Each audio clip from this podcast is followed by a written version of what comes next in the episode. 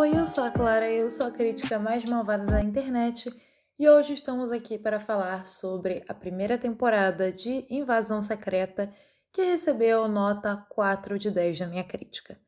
A série foi criada pelo Kyle Bradstreet, inspirada pela HQ de mesmo título, escrita pelo Brian Michael Bendis.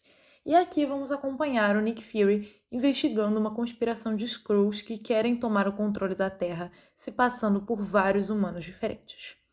O MCU tem acumulado críticas por ser formulaico e por fazer produções que são muito semelhantes em tom, então acho que nesse sentido, Invasão Secreta, com a sua proposta mais séria e de espionagem, tinha tudo para ser uma série diferente dentro desse universo compartilhado, mas acabou por desperdiçar essa oportunidade.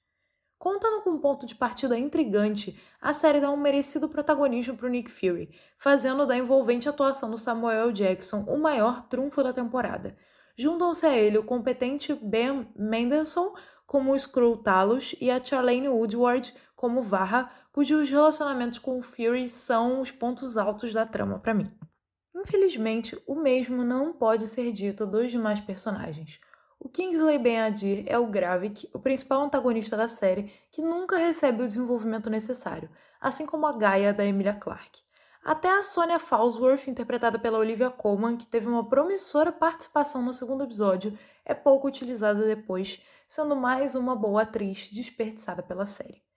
Mesmo contando com a atuação do Samuel Jackson, a série acaba por falhar com seu protagonista em diversos momentos.